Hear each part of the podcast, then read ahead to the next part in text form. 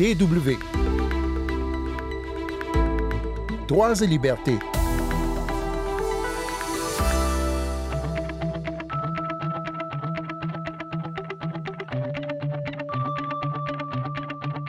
Fin octobre, le 30 exactement, cela fera 60 ans que l'Allemagne et la Turquie ont signé un accord pour faire venir en Allemagne des Gastarbeiter, des travailleurs invités turcs qui venaient prêter main forte ou plutôt vendre leurs forces de travail en Allemagne, dans les usines par exemple, et l'Allemagne espérait en échange qu'ils repartiraient au bout de quelques années.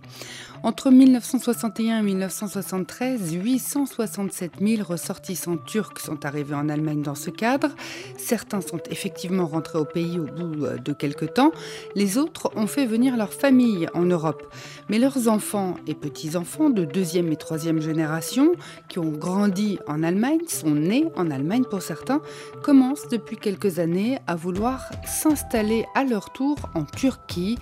On en parle cette semaine dans Droits et Libertés. Sandrine Blanchard au micro. Bonjour tout le monde.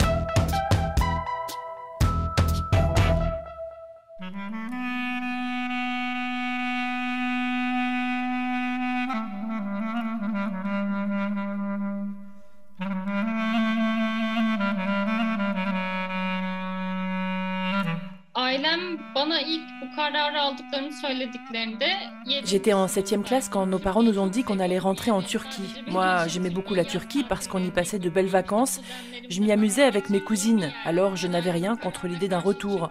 Mais c'est sûr que j'étais un peu triste quand même.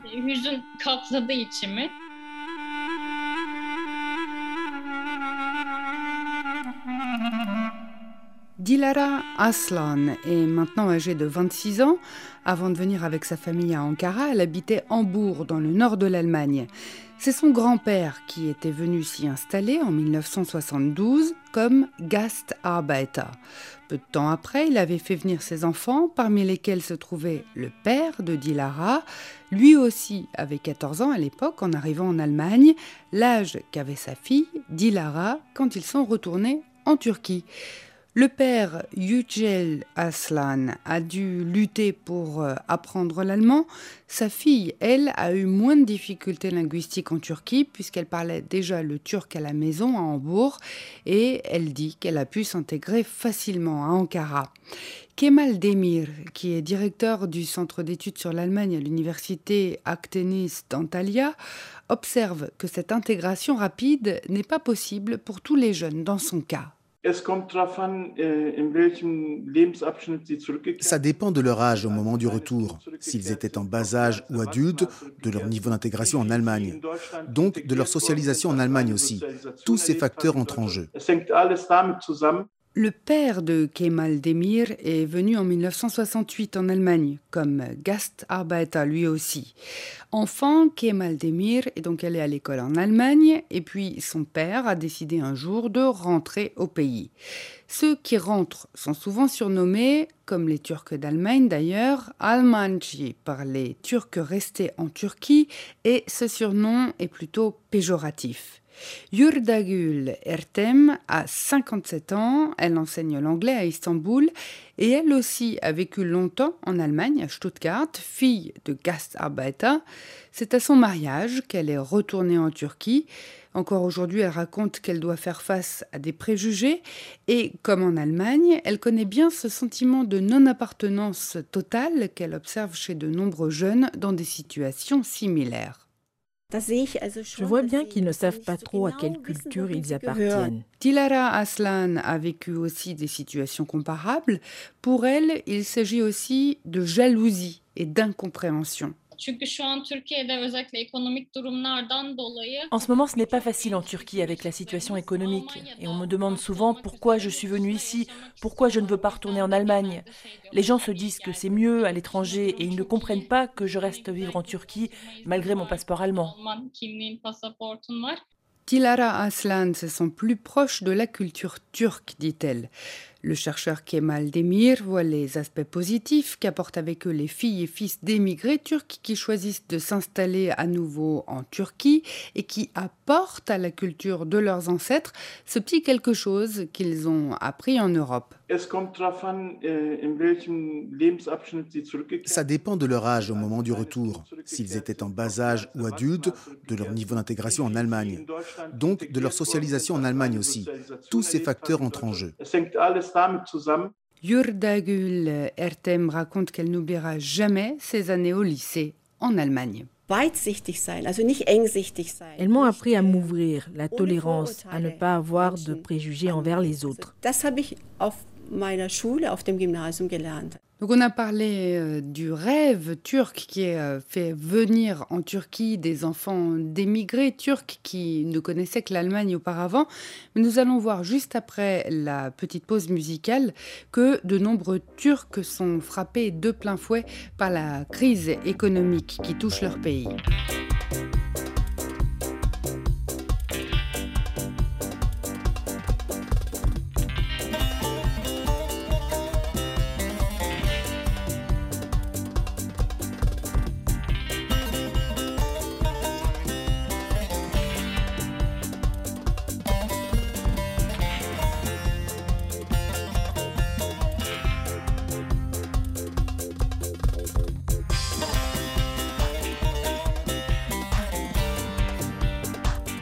Écoutez toujours Droits et Libertés sur les ondes de la Deutsche Welle. L'inflation avoisine les 4% en Allemagne.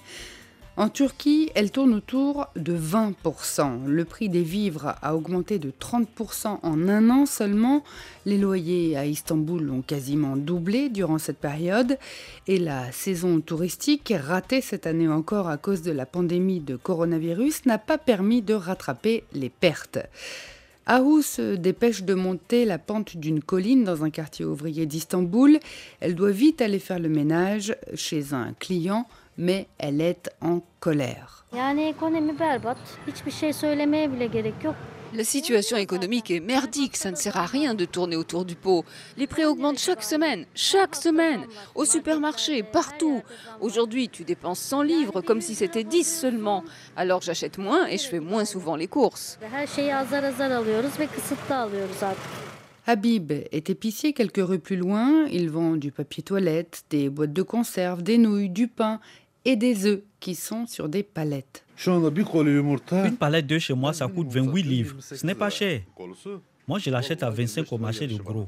Je gagne à peine 3 livres par palette.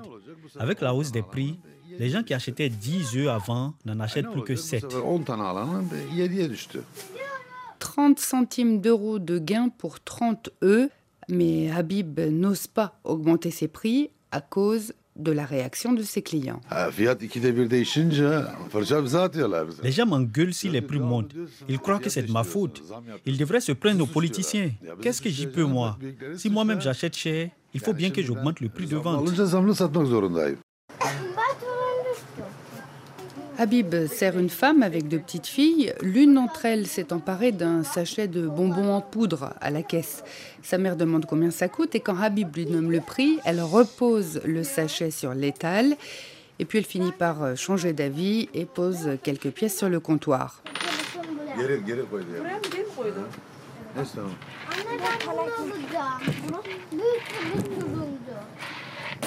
Kamouran, lui, tient un petit atelier de menuiserie. Il boit un verre de thé avec un ami devant son échoppe et il ne se laisse pas vraiment perturber par l'appel du muezzin au loin.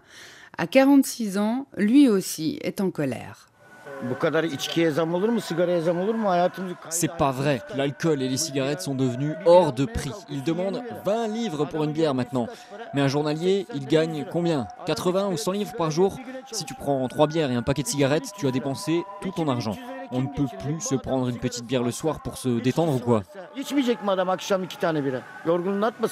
La livre turque a effectivement dévissé ces dernières années. Les prix du gaz et de l'électricité ont augmenté de près de 120% en trois ans. Les loyers explosent littéralement à Istanbul. C'est la faute au gouvernement, aux politiques. Quoi d'autre? C'est pas la faute de la population, c'est la politique financière, la perte de valeur de notre monnaie. Je suis déjà allé dans d'autres pays, mais je n'ai jamais vu ça ailleurs. Et pourtant, l'Office statistique turc a enregistré une croissance économique record de presque 22% au deuxième trimestre 2021 par rapport à l'année d'avant. Le taux de chômage officiel reste pourtant de 12% et près d'un jeune sur quatre n'a pas d'emploi, ce qui n'empêche pas le président Recep Tayyip Erdogan de claironner malgré tout. Les chiffres du marché de l'emploi sont meilleurs encore qu'avant la pandémie. Espérons que nous parviendrons bientôt à contrôler l'inflation et à empêcher la flambée des prix.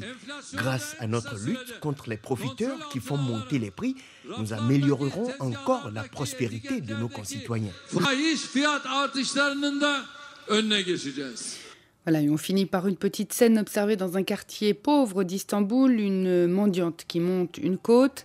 Elle s'arrête devant un cajot de nectarines qui n'ont plus l'air très fraîches. Elle demande ce que coûtent les fruits. Rien, lui répond le vendeur. Elles sont gratuites. La solidarité est devenue le moyen de survivre pour certains.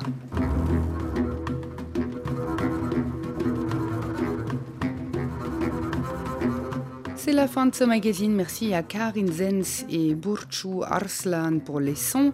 Pour euh, podcaster Droits et Libertés, une seule solution. Rendez-vous sur notre site internet dw.com français à la rubrique Nos podcasts. On se retrouve la semaine prochaine et d'ici là, ne lâchez rien.